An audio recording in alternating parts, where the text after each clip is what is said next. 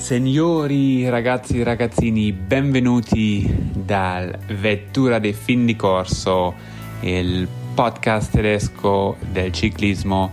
E adesso abbiamo una edizione speciale di Giro d'Italia, la prima settimana di questa gara eh, rosa è già finito e abbiamo visto già grandi battaglie dei corridori, tanta pioggia, alcuni finali di sprint che no, abbiamo visto vincere qualche ragazzi australiani, danesi, eh, anche italiani, eppure eh, abbiamo visto qualche eh, tappa in montagna con i battagli di corridori del eh, classifica generale e più due cronometri stanno già finiti.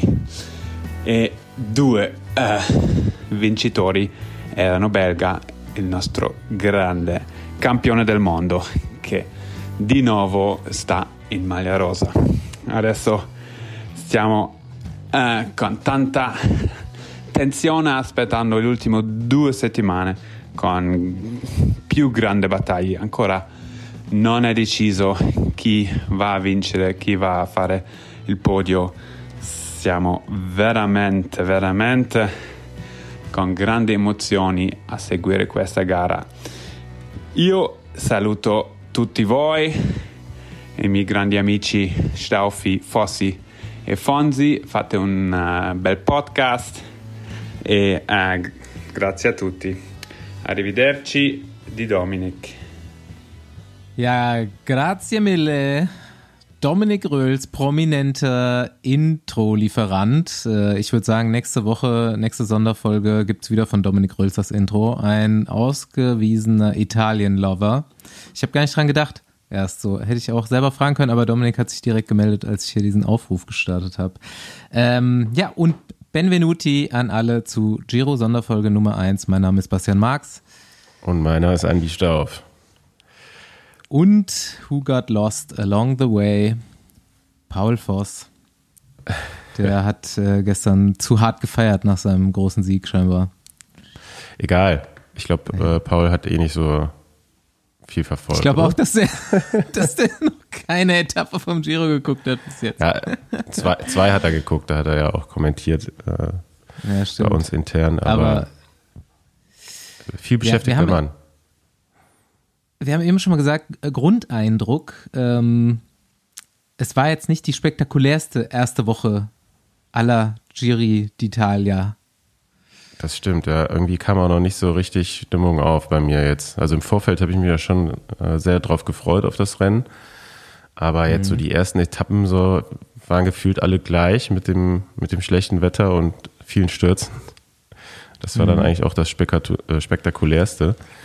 Äh, war aber dann auch irgendwie, ja, also wenn man, wenn die Straßen so nass sind, dass man nicht mehr richtig einen Sprint fahren kann, ähm, dann ist das natürlich auch langweilig, ne? Also da, da rollen die dann irgendwie so ins Ziel, hatte ich das Gefühl. Und ähm, das ist so, das ist auch das einhellige Fazit aus äh, meiner äh, Giro WhatsApp-Gruppe hier. Wir haben das ja, glaube ich, schon mal gepostet, haben es aber in der letzten Woche auf jeden Fall in der letzten Folge nicht erwähnt. Ich habe hier so eine WhatsApp-Gruppe am Laufen. Hier kommt auch jeden Tag was rein, so wie ich mir das erhofft hatte. Und heute habe ich wieder ein paar Sprachnachrichten eingeholt. Ich denke, das eine oder andere, wenn wir hier reinschneiden. Ähm, Alex Kirsch, Fabian Lienhardt, Laurenz Rex, Marius Meyerhofer, Michel Hessmann und der gute Pösti. Fünf Nationen Sechs Leute, alle deutschsprachig, fünf Nationen. Auch geil irgendwie. ja. Ja, die fanden auf jeden Fall das Wetter auch, ähm, die hatten sich auch Besseres vorgestellt. Ja, es, es hat das äh, Rennen einfach so gefühlt ein bisschen neutralisiert, ne? So irgendwie, mhm. äh, ja, die ganzen GC-Fahrer versuchen natürlich möglichst sturzfrei durch die, diese Tage zu kommen. Und äh, ja, aber wie ich schon gesagt habe, die Finale konnten, glaube ich, dann gar nicht so gefahren werden, wie es im Trockenen natürlich gewesen wäre. Und dadurch so ein bisschen unspektakulär zum Teil. Viele meinen ja, wären nicht so, so viele gute Sprinter am Start. Ähm, klar, fehlt jetzt ein Jakobsen und ein Gronewegen noch. Ähm, so die, die größeren Namen. Wobei ich sagen muss, der erste Sprint, den Jonathan Milan da gefahren ist, der war schon sehr beeindruckend. Also ähm, mhm. vielleicht jetzt auch mit dem Giro der, der Durchbruch so in die erste Riege der Sprinter. Ja, erzähl nochmal, ähm, was da auf jeden Fall klar wird, auch jetzt bei dem Sprint, den er gegen Mats Pedersen verliert. Ähm, warum fährt er so eine hohe Kadenz?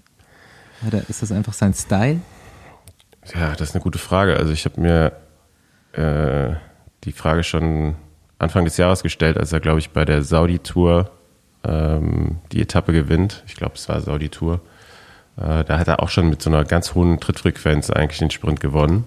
Und ähm, ja, ich weiß nicht warum. Also eigentlich ist ja jetzt so ein 55er Blatt schon das, das äh, kleinste, was die Sprinter fahren, also oder 54. Aber er scheint da irgendwie noch mit 53 gekettet zu sein und äh, hat ihn jetzt von der, bei der ersten Etappe nicht abgehalten, das Rennen zu gewinnen. Jojo, Michel hier wieder. Ähm, ich melde mich hier kurz vorm zweiten Zeitfahren und ähm, genau als kleines Fahrt, Zwischenfazit der ersten Woche.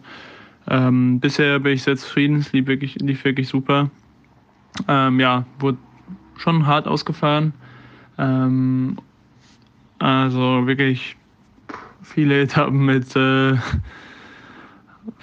vermeintlich ja, ruhigem Rennverlauf, die dann doch äh, letztendlich ziemlich hart sind, allein schon wegen der ganzen Position, wegen des Positionsgefahren. Ähm, ja, aufgrund der Wetterbedingungen. Und dann, ja, was war die schönsten, ja, was war der schönste, schönste Tag bisher? Ich würde sagen, äh, die Etappe um den Vesuv und dann mit Neapel an der Küste entlang, das war wirklich mein großes Highlight, total abwechslungsreich, total vielfältige Umgebung. Ähm, das hat mir wirklich gut gefallen, ähm, auch wenn die Wege da wirklich schlecht waren und auch ähm, eventuell das Finale, ja, da waren dann alle kaputt, aber eigentlich ein bisschen gefährlich war. Ähm, bei dem Wetter ging es dann noch. Ähm, ja, was beschäftigt mich? Ähm, ja, Tag für Tag äh, überleben und äh, guten Job machen. Ähm, naja, und ja, eigentlich bin ich total positiv wegen gestern. Prima unsere Zeit rausgeholt, gute Teamarbeit. Bei mir läuft es viel besser, als ich gedacht hätte. Auf einmal äh, ja, kann ich äh, bis weit ins Finale an den Bergen mitfahren. In Bergen mitfahren und ähm, ja, was Shoutout an Remco, der ich gestern ähm, neun Kilometer vom Ziel, äh, auch gut im Fernsehen sichtbar, äh, dreimal gefragt hat, ob Primus denn jetzt noch an, äh, angreifen wird.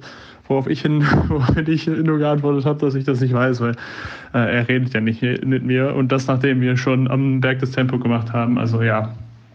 Ähm, Im Kontext dazu muss man vielleicht nochmal sagen, dass Remco äh, überall in den Medien gesagt hat, dass Primus sehr nervös wirkt und äh, wir sowieso im Allgemeinen. Ja, das kann man erstmal so stehen lassen, würde ich sagen. Ähm, ja, genau. Und damit dann äh, ja, allen einen guten Start in die zweite, zweite Giro-Woche. Ähm, und äh, das war's von mir. Ja gut, äh, erstmal natürlich wieder völlig äh, in der Mitte eingestiegen, aber wir haben gesagt, wir machen das mal etappenweise, vielleicht nicht zu jeder Etappe ganz ausführlich, aber steigen wir ein mit dem Giro-Start, äh, dem Zeitfahren über 22 Kilometer waren es, glaube ich. Let me have a look. 19,6 Kilometer, sorry. Ähm, ja, und ich wollte mal so den Aufruf hier starten an die Besenwagenhörer. Meldet euch doch mal, schreibt uns doch mal, äh, wenn ihr Remco-Fans seid. ich nehme das immer so wahr, als gibt es gar keine. Also jetzt außerhalb von Belgien. Ja, ähm, doch, gibt es schon ein paar, aber nicht, nicht, also ist jetzt nicht der größte Sympathieträger glaube ich. Aber ja. geiles Zeitfahren auf jeden Fall. Maschine. Gibt einfach Filippo Ganna 22 Sekunden auf 19 Kilometer. Das musste halt auch erstmal machen beim Heimspiel. Ja, auch der Schnitt. Vielleicht war er nicht äh, ganz fit, aber. Den er gefahren ist, einfach brutal. Ne? Das ging ja am Ende nochmal zwei Kilometer ungefähr rauf. Äh, und ich glaube, bis, bis zu dem, ja, in der zweiten Zwischenzeit, die dann unten am am Fuß vom Schlussanstieg mhm. waren, hat er über 59er Schnitt. Äh, das ist schon brutal einfach. Äh, ja, hm. hat er auf jeden Fall erstmal zementiert, ähm, dass er wohl einer der Favoriten ist. Gumo, liebe Besenwagenpassagiere, hier meldet sich Fonsi vom Außendiensteinsatz mit Speed Company Racing hier am Montagmorgen. Besenwagen natürlich wie immer am Zahn der Zeit gewesen und zwei Stunden nach Aufnahme unserer Giro-Folge gestern Abend kam die Nachricht, dass Remco raus ist. Ja, wir äh, könnten uns natürlich den Arsch beißen, wie immer, wenn solche Meldungen kurz nach Folgenaufnahme reinkommen, aber naja. Ähm, ja, dann können wir doch jetzt mal äh, fröhlich rumfantasieren, welcher britische Fahrer nun den Giro gewinnt. Ich würde sagen, einer von Ineos wird's. Ja, auf jeden Fall schon fast ein Klassiker zur Besenwagenaufnahme, dass wir danach so eine Nachricht bekommen. Ähm, ja, traurige Nachricht für alle Remco-Fans. Ich glaube, alle anderen können sich jetzt noch mehr auf ein GC-Battle freuen. Ja, es bleibt spannend auf jeden Fall. Es haben eigentlich auch alle irgendwie abgeliefert. Also war ja irgendwie klar, dass er so der Favoritenrelle ja. da direkt gerecht werden will und dann äh, das Auftaktzeitfahren gewinnen wollte. Ähm, ganz, ganz interessant, dass dazu dann auch mal die Meldung rauskam, dass entgegen der bisherigen, dem bisherigen Wissensstand oder im Zeitfahren hat man immer gesagt, so ein Zeitfahranzug ist eigentlich schneller als Haut. Aber bei Remco scheint das irgendwie nicht so zu sein und äh, seine Haut ist schneller als der Stoff vom Zeitfahranzug. Äh, das haben einfach Aerotests im Windtunnel ergeben. Und äh, ich habe mich schon gefragt, warum er immer so kurze Ärmel halt auch fährt beim Zeitfahranzug, was ja eigentlich untypisch ist. Und jetzt haben wir Heute auch wieder. die Antwort. Ja, du warst ja auch da. Hast du es? Äh, ja, das Zeitfahren habe ich noch gesehen. Ähm, das habe ich tatsächlich äh, gelesen. Escape Collective. Okay. Äh, haben sich ja so ein paar Radsport-Journalisten jetzt neu zusammengeschlossen. Kann man sich mal äh, abonnieren da. Die Kanäle von denen äh, ist gutes, gute, guter Content auf jeden Fall. Escape Collective. Das ist mir tatsächlich auch neu. Ja, was haben wir dazu noch zu verlieren? Die äh, Rangliste war da auf jeden Fall erstmal gesetzt und äh, wie ich schon sagte, eigentlich alle, von denen man es erwartet hat oder die es auch von sich selbst erwartet haben, waren dann vorne zu finden. Die Abstände waren jetzt auch noch nicht so riesig. Und äh, es stellte sich die Frage, hat Remco Lust, äh, den kompletten Giro in Rosa zu fahren, was dann irgendwann beantwortet wurde. Aber den Großteil wird er trotzdem fahren, heute ist er wieder zurück. Ja, ist ja schon ja. so ein bisschen Stress, ne? Wer das vielleicht nicht weiß, wenn du das rosa Trikot hast, dann ist es schon immer noch mal mindestens so eine halbe Stunde mehr nach Zielankunft, die du beschäftigt ja, bist mit offiziellen Aufgaben. Eher so 45 Minuten. Eigentlich ne? regenerieren Pressekonferenz, ja. Siegerehrung und so weiter. Ähm, ja, also man hätte jetzt auch vielleicht nicht auf Sieg fahren können bei dem Auftaktzeitfahren, aber das ist halt nicht Remco, ne? Der muss da halt schon mhm. äh, allen beweisen, wer, wie er drauf ist. Aber es wird dein Team auf jeden Fall auch einiges gekostet haben, ne? die ersten Etappen da kontro mit kontrollieren zu müssen. Ähm, mhm. Dann auch noch mit dem Wetter. Also ja, die, die letzte Woche wird sehr, sehr spannend, glaube ich, beim Giro. Und äh, ich weiß nicht, ob er die Mannschaft hat, um jetzt die drei Wochen da an der Spitze zu bleiben. Ja, da kann ich jetzt mal, wo wir beim Thema die Mannschaft sind, ähm, grätsche ich direkt mal rein in äh, oder raus aus unserem Etappenrhythmus und würde sagen, wer die Mannschaft hat, sehen wir jetzt nach der ersten Woche auf jeden Fall. Es ist nicht Jumbo, es ist nicht Quickstep. Ähm, Ineos könnte an irgendeinem Punkt anfangen, mannschaftstechnisch alles zu zerlegen. Wir haben fünf Fahrer unter den ersten 14, glaube ich. Ja. Ja. Nach also, dem Abschlusszeitfahren der ersten Woche. Ja, mit, mit Duran Thomas und Theo gegen Hart auf jeden Fall zwei absolute Favoriten für das Rennen. Also ich war zwar nicht so überzeugt von, von der Vorbereitung von Durant Thomas, aber der scheint auf jeden Fall jetzt bei den Zeitfahren äh, hat er gezeigt, dass er da eine gute Form hat. Bergetappen haben wir jetzt noch nicht so richtig gesehen. ähm, bei der einzigen richtigen Bergankunft, die es bisher gab, äh, war halt extremer Gegenwind, was dazu geführt hat, dass die Gruppe relativ groß geblieben ist. Ähm, aber es ist auf jeden Ja, Fall taktisch die, die beste Situation, die man sich vorstellen kann. Ne? Also Auf jeden da äh, Fall. Und du könnte man jetzt einiges könntest spielen. halt könntest halt an dem Punkt auch hingehen und einen jetzt auch nicht ganz unfitten und ungefährlichen Pavel Sivakov losschicken. Und äh, dann muss Remco und Roglic fahren oder wer auch immer.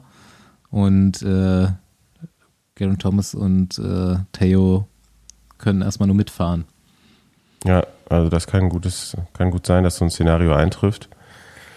Ähm, klar, die anderen Teams wer- werden das auch wissen und dem versuchen irgendwie zuvorzukommen und den erst gar nicht in der Gruppe gehen zu lassen. Aber äh, ja, man kann, glaube ich, nicht alles abdecken. Äh, gerade, wie gesagt, ne, beide Mannschaften, jetzt Jumbo Wismar auch nicht mit der, mit der A-Mannschaft am Start, äh, im Vorfeld viele Covid-Ausfälle gehabt. Ähm, kurioserweise auch da das Gerücht, dass äh, Roglic selbst auch Covid hatte, als der Giro losgegangen ist. Äh, oder zumindest mal jetzt im, in der ersten Woche. Ähm, das, das erzählt man sich so unter den Rennfahrern da beim Giro und äh, ja, offiziell wurde das dementiert. Ich weiß gar nicht, wie es in Italien ist mit den Regelungen. Also wahrscheinlich müsste er auch dann aus dem Rennen ausscheiden, wenn er positiv getestet wäre. Ähm, ja, vielleicht hat man das so ein bisschen unter Verschluss gehalten. Und äh, ja, auf jeden Fall glaube ich nicht, dass beide Mannschaften, also weder Sudal Quickstep noch Jumbo Visma, äh, da ihn Ineos so kontrollieren können. Also aktuell sieht es nicht so aus und ähm, das wird auf jeden Fall ein paar spannende Bergetappen geben, die jetzt hoffentlich den ganzen Giro dann mal so auf, auf den, auf die, den nächsten Gang reinkriegen. Ja. Hm. Es dauert aber noch ein bisschen. Also ich habe heute nochmal so den Überblick für die nächste Woche gemacht und vom Profil her geht's jetzt auf jeden Fall auch immer noch nicht so richtig los. Am Freitag ist die erste richtig heftige Ja. und am Sonntag ist dann nochmal eine, die auch stabil wird vor dem nächsten Ruhetag. Und dann kommt ja die absolute Killerwoche. Ähm, gut, bis dahin sind alle gut angegrillt und äh, ja, Ineos ist die einzige Mannschaft, die jetzt quasi schon mal anfangen könnte, zu, anzutesten, würde ich sagen. So ein Remco, der wird, sieht im Moment noch unantastbar aus. Der kann natürlich erstmal alleine alles mitfahren, aber irgendwann könnte es halt da auch dünne werden dann. Bei Roglic müssen wir jetzt mal sehen. Ähm, gut, sah jetzt da gestern auf jeden Fall so aus, als äh, wäre er jetzt auch in keiner schlechten Form, aber die Zeitfahrform scheint schon mal besser gewesen zu sein. Ja, vielleicht da wirklich da mit, mit Covid infiziert gewesen oder immer noch. Ähm, man weiß es ja nicht. Es scheint auf jeden Fall so ein bisschen äh, den Eindruck zu haben, dass, dass er einfach nicht so, so fit ist. Ähm, vielleicht bewusst irgendwie so auf die dritte Woche gezielt, ne, dass man da jetzt nochmal so äh, die, die Planung vielleicht gehabt hat, dass er da in Topform, die absolute Topform erreicht. Ähm, Glaube ich jetzt aber eher nicht. Äh, Es scheint einfach nicht so den, den, äh, ja, die Form aktuell zu haben. Aber wir haben auch noch keine richtigen äh, Selektionen in den Bergen gesehen. Ähm, und ich finde es eigentlich gut, dass noch so viele äh, GC-Kandidaten da jetzt noch vorne, vorne drin sind und das nicht irgendwie durch Mhm, äh, andere Sachen äh, da schon Vorentscheidungen gab. Ich glaube, so von den richtigen Favoriten ist eigentlich, sind auch eigentlich noch alle dabei. Ja, Damiano Caruso kommt langsam auch in, äh, der, der Diesel äh, ist auch angesprungen, ist heute auch mal wieder vorne reingefahren. Äh, we will see. Ich kam auf diese Frage äh, Richtung die äh, Remco-Lover sollen sich mal melden, weil ich heute G, also Garen Thomas, im Hot Seat gesehen habe. Die Kameraaufnahme, als Remco ihn um, weiß ich nicht, 0, irgendwas oder eben eine Sekunde schlägt und seine Mundwinkel so ein bisschen runtergingen. Dann meinte der englische GCN-Kommentator, Yeah, Geraint Thomas has a uh, has a special nickname for Remco, but this is uh, totally not broadcastable. Hast du das mitbekommen, den Tweet? Ja, ja. ähm, ja. Es, ich finde es ganz witzig, weil man weiß auch gar nicht, wie, wie ernst gemeint es ist. Ja, also keine Ahnung. Ich meine, das ist halt auch einfach so ein. Also er meint es jetzt ja nicht böse, ne? Es ist halt so ein Nick, Nickname. Und auf jeden Fall hat er ihn als Little Bastard bezeichnet in einem Tweet. Aber Remco war auch verlinkt, also. Ja, schon, hat er sich also heute garantiert Spaß. wieder gedacht. Ja, kann, also ja, ist ja auch so, ne? Ist schon ärgerlich mit, mit einer Sekunde. Ähm, Er hat schon länger kein Rennen mehr gewonnen, würde ich sagen, ne? gefühlt nicht, ne? Gefühlt nicht. Geraint Thomas. Ja, Was gibt's im Corso-Lager zu berichten aus der ersten Woche Giro? Man hat sich sicher sehr gefreut, dass Mats Pedersen doch seine Etappe abgeschossen hat. ja, auf jeden Fall. Ähm, ich glaube, er hat sich geärgert, dass es nicht schon auf den ersten Etappen geklappt hat. Aber ja, ich glaube, jetzt hat er in, innerhalb von einem Jahr bei allen drei großen Rundfahrten eine Etappe gewonnen. Ähm, da gibt es gar nicht so viele, die das schon in ihrer Karriere geschafft haben. Und äh, in der Zeit hat es, glaube ich, nur Daniele Benatti ähm, geschafft. Der war noch ein paar Tage schneller. Aber sonst, äh, Das ist auch schon eine Weile her, ne? das ist schon eine Weile her. Aber auf jeden Fall cool. Ähm, ich glaube, Punktewertung ist immer noch, immer noch das Ziel jetzt für den Rest des Giros.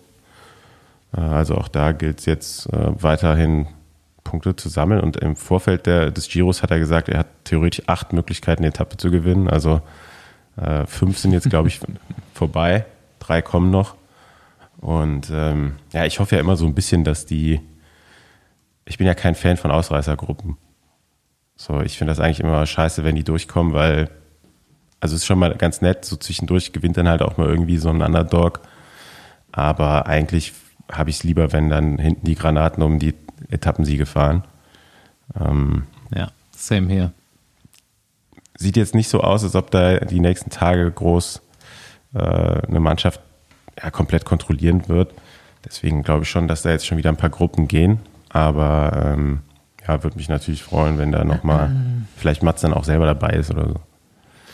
Und die äh, GC-Jungs von uns, die sind ja jetzt beide, liegen ja beide ganz gut. Ich glaube auf Platz 4 und 5 aktuell. Ja. Ähm, aber ja, da geht der große, große Kampf ja erst, wie du sagst, ne, in der letzten Freitag Woche, los. denke ich mal, geht's richtig ab. Theo auf jeden Fall geilste Interviews. Also ich habe jetzt schon, je, nach jedem Zeitfahren wurde er jetzt persönlich interviewt, was dann noch so im Abspann der Etappe da auf GCN kam. Und ähm, der ist äh, so, wie soll man es nennen, unbeeindruckt, komplett, so komplett ruhig, emotionslos. Es ist, ich finde es geil. Also beim, nach dem ersten Zeitfahren äh, meinte der Interviewer so, ja, hm, you seem, you seem a little sad. ähm, das, Theo ist nur so, Junge, das ist ein Job hier. Ich bin komplett ruhig. So, das ist Tag 1 von 21. Äh, mach mal, mach mal low. Das Ding fängt erst ganz wann anders an. So, ich habe einfach meinen Job gemacht heute. Ich bin zufrieden. Ich bin im Kopf schon wieder bei morgen. Ja, Und heute so, heute so ungefähr dasselbe. Ne? Das ist, äh, ja, der ist, der ja ist gut so drauf. Sportler, die, die nicht immer nur dasselbe labern. Ja, auf jeden Fall. Äh, ist schon ein besonderer Typ. Ähm, ist eigentlich jetzt so im, in der sonstigen Kommunikation relativ, ja, da kommt gerade sehr viel. Ähm, also das ist vielleicht nicht ganz so abgebrüht, wie, wie es in den Interviews rüberkommt. Ähm, also ist natürlich schon sein absolutes Highlight jetzt auch nach den zwei schweren Jahren. Ähm, hat er da, glaube ich, bestimmt so ein bisschen Druck auf sich selbst, äh,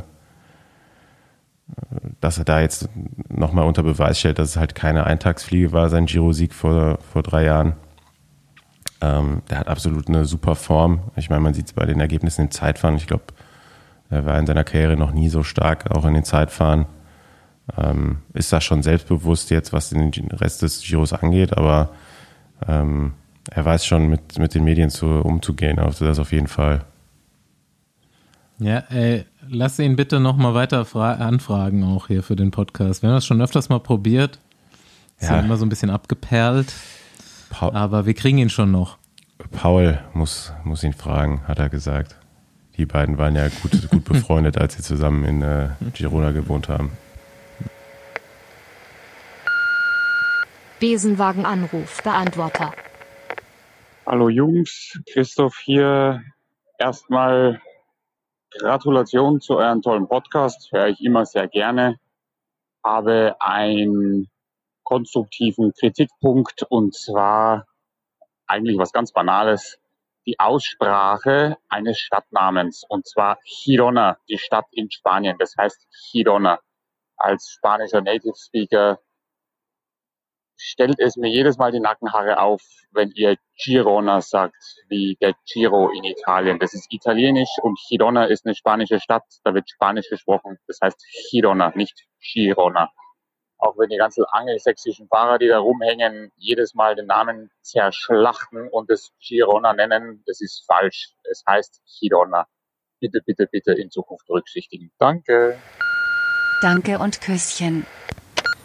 Hm, ich habe so ein bisschen, äh, ich habe es letzte Folge schon gesagt, so ein bisschen die äh, Lance Giro Besprechungen auch immer verfolgt. Gab es jetzt schon zwei und Johann Brunel packt immer so ein bisschen alte Kamellen aus von Giro-Organisationen und hat so die Behauptung aufgestellt, der Giro-Kurs dieses Jahr wurde auch so ein bisschen extra für Remco designt, weil man ihn da haben wollte, so mit den Zeitfahren und so weiter.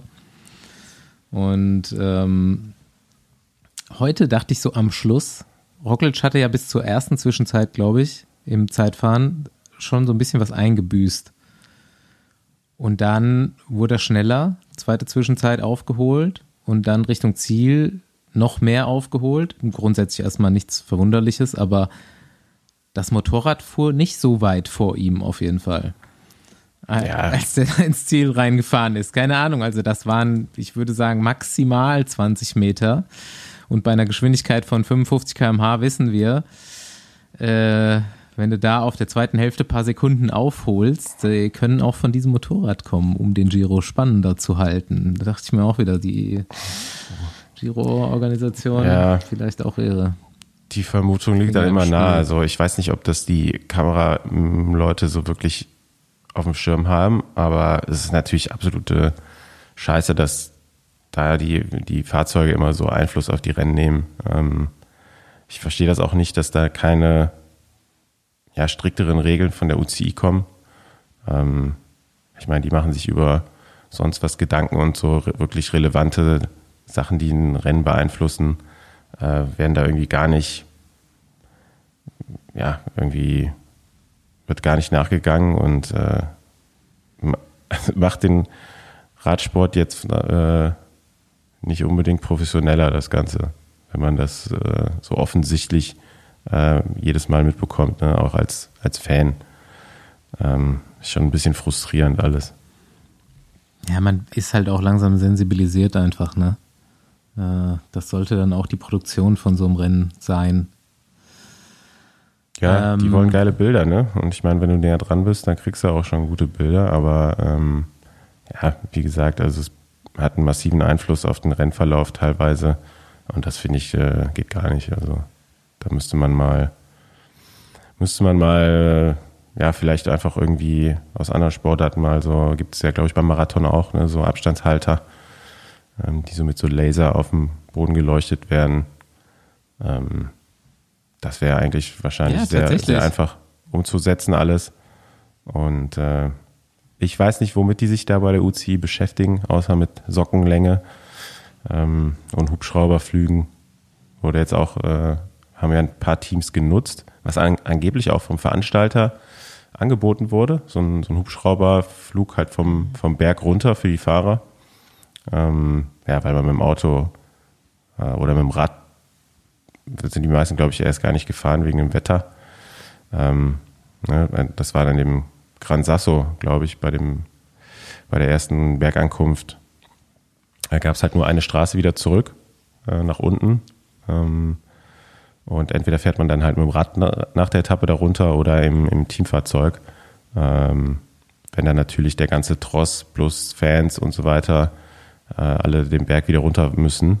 Ähm, ja, ist ja dementsprechend viel Verkehr, Stau, dauert alles lange. Und um wirklich schnell wieder zurück ins Hotel zu kommen und mit der Recovery-Prozedur anzufangen, ja, Massage, Essen etc., haben halt einige, einige Teams dann Hubschrauber für genutzt und äh, das wurde dann im Nachhinein von der UCI dann kritisiert. Dann ging es auf einmal doch schnell und sie können äh, ein Statement abgeben, aber bei manchen Sachen ja, fragt man sich einfach seit Jahren so, was, was soll das? Warum werden die Regeln irgendwie nicht eingehalten, umgesetzt, äh, durchgesetzt? Ja, es herrscht auch einfach nur noch Un Unmut darüber bei den Fahrern. Ähm, mhm. Es hat sich ja jetzt doch irgendwie ein bisschen was bewegt in der Geschichte mit den Fahrergewerkschaften. Also die CPR hat den neuen Präsidenten mit Adam Hansen und äh, der scheint ein bisschen aktiver zu sein als Gianni Bugno vorher. Ähm, hat dahingehend auch ein paar Umfragen mit den, also im Fahrerfeld gemacht und äh, ich glaube 70 Prozent oder so sind absolut unzufrieden mit oder ja mit der mit dem Regelwerk oder wie es vor allem wie es dann äh, eingehalten wird oder eben nicht. Ne? Also man sieht es ja immer wieder, es gibt eine Regel, ja, jetzt mal wieder ein Beispiel Socken, ähm, die nicht länger sein dürfen als die Hälfte vom Unterschenkel, aber eingehalten, weiß ich nicht, wird es eigentlich nie. Wozu gibt es dann diese Regel, ja, oder Benutzung von, von Radwegen etc. Ähm, ja. Alt, alte Leier. Aber mit den, so mit den Socken haben sie sich wirklich ein Eigentor geschossen, ganz ehrlich. Das ist jetzt schon ein paar Jahre her, aber äh, das ist die absolute Überschrift einfach für dieses Thema, für immer. Ja. Ähm, ein Thema habe ich hier noch aufgeschrieben, haben wir noch nicht drüber geredet. Er ist da, er ist auch gar nicht so schlecht.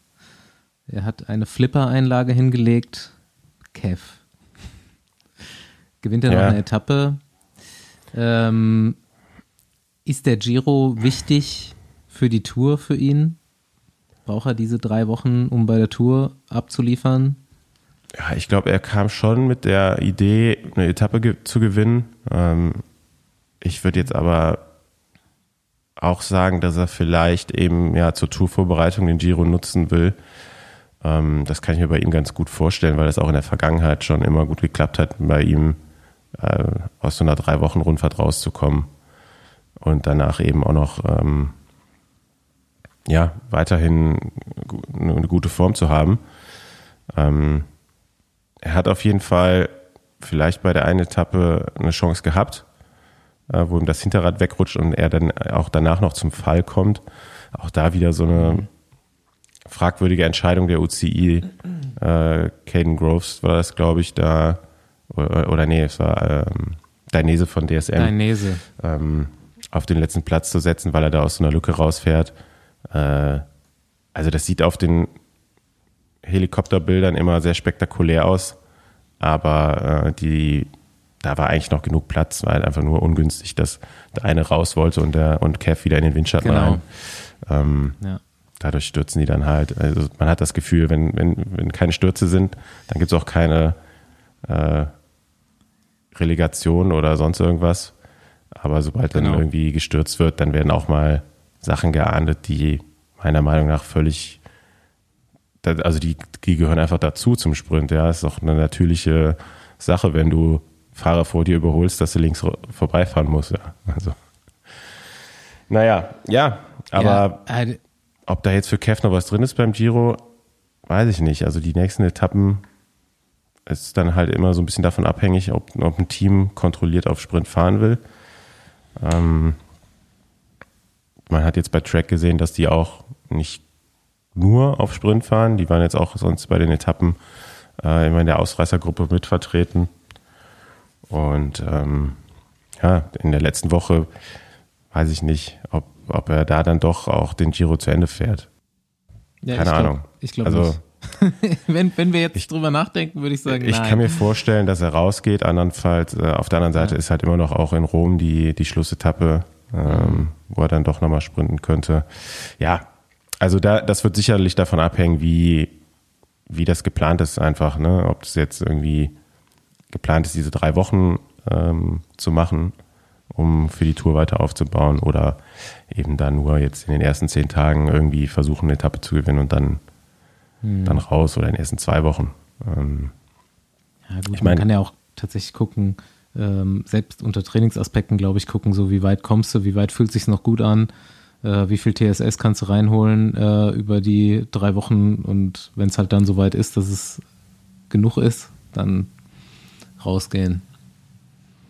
Ja. Ja, der geilste Fahrer in diesem Flipper-Sprint war ja eigentlich, ich glaube, Nicolas Dalla Valle von Koratek. Und da haben wir endlich mal äh, ein Beispiel gesehen oder beispielhaft gesehen, wie gute Banden sind.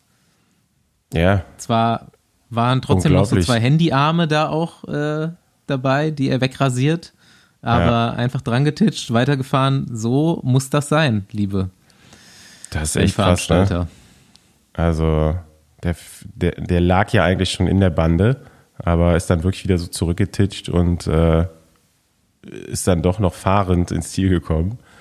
Fährt ähm, das Ding nach Hause, ja.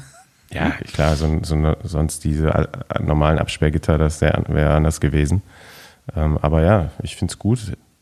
Sollte einfach auch eine UCI-Regel sein, diese, diese Barrieren auf den letzten Kilometern zu benutzen. Ich bin auch dafür, dass man da einfach auch die letzten drei Kilometer oder so äh, sowas aufbauen müsste. Ist natürlich immer ein Kosten- und Logistikfaktor. Mhm. Ja. Ähm, aber da finde ich, sollte eigentlich nicht gespart werden. Und äh, ja, wenn das irgendwie durchsetzbar ist, hoffe ich mal, dass das in der nächsten Zeit ähm, vielleicht nochmal ein bisschen ausgeweitet wird, weil diese ganze Diskussion jetzt auch diese drei Kilometer Regel, also ähm, es ist ja so, dass bei Etappenrennen auf den letzten drei Kilometern keine Zeitabstände mehr gegeben werden bei Sprintankünften. Und dementsprechend gibt es halt immer unter den GC-Fahrern so ein Rennen, das zur drei Kilometer Marke so ungefähr.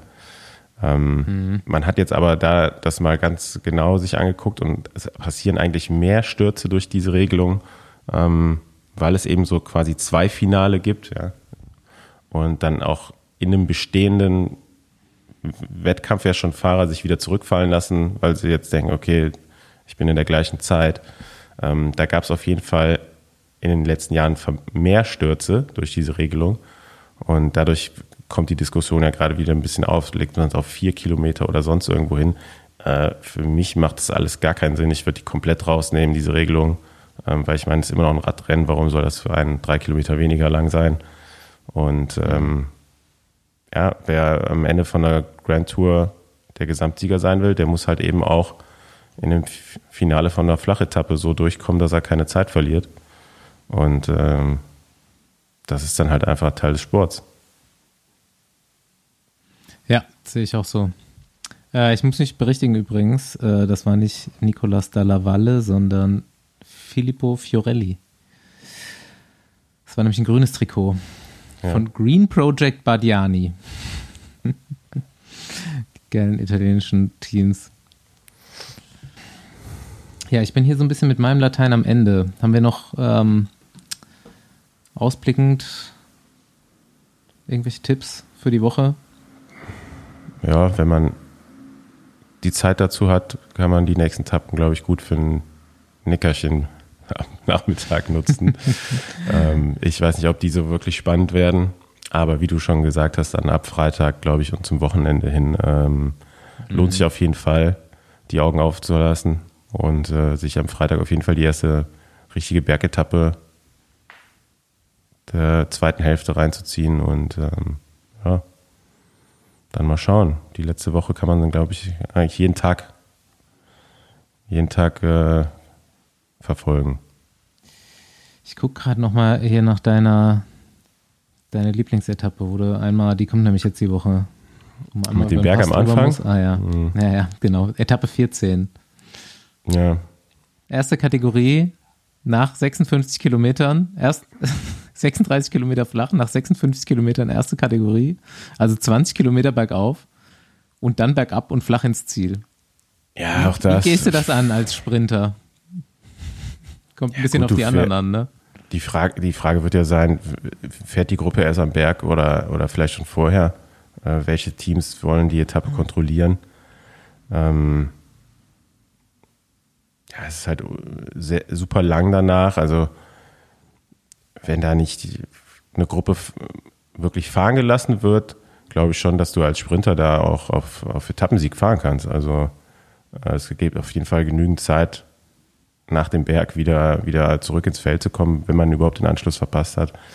Ähm, sieht eher so aus, ob die gut zu kontrollieren wäre, die Etappe. Es kann natürlich aber auch sein, dass die, dass die Teams alle einen in der Gruppe haben und da an dem ersten Anstieg einfach eine Gruppe mit ja, so, so, so weit wegfährt und hinten wird einfach nur kontrolliert, ähm, das Loch nicht zugefahren. Ja, kann beides passieren. Also als Sprinter muss auf jeden Fall die erste Ziel, Zielsetzung bei 56 Kilometern haben. Ähm, Weil sonst ist es dann halt alleine ins Ziel zu fahren. Ey, komm, lass mal ein Tippspiel machen mit den Hörern. Wer gewinnt Etappe 14? Es ist übrigens der Simplon-Pass und äh, die Etappe geht danach am Lago Maggiore vorbei und hat dann Ziel. Also, Etappe 14, Sprinter oder Ausreißer? Das ist das Game. Vielleicht verlosen wir was. Gut. Ähm, ich würde sagen, Giro erste Woche ganz gut abgehakt und äh, wir, wir starten mal in die nächste Woche und hören uns Donnerstag wieder. Alles klar. Dann wieder Ich warte mit übrigens, Paul Voss.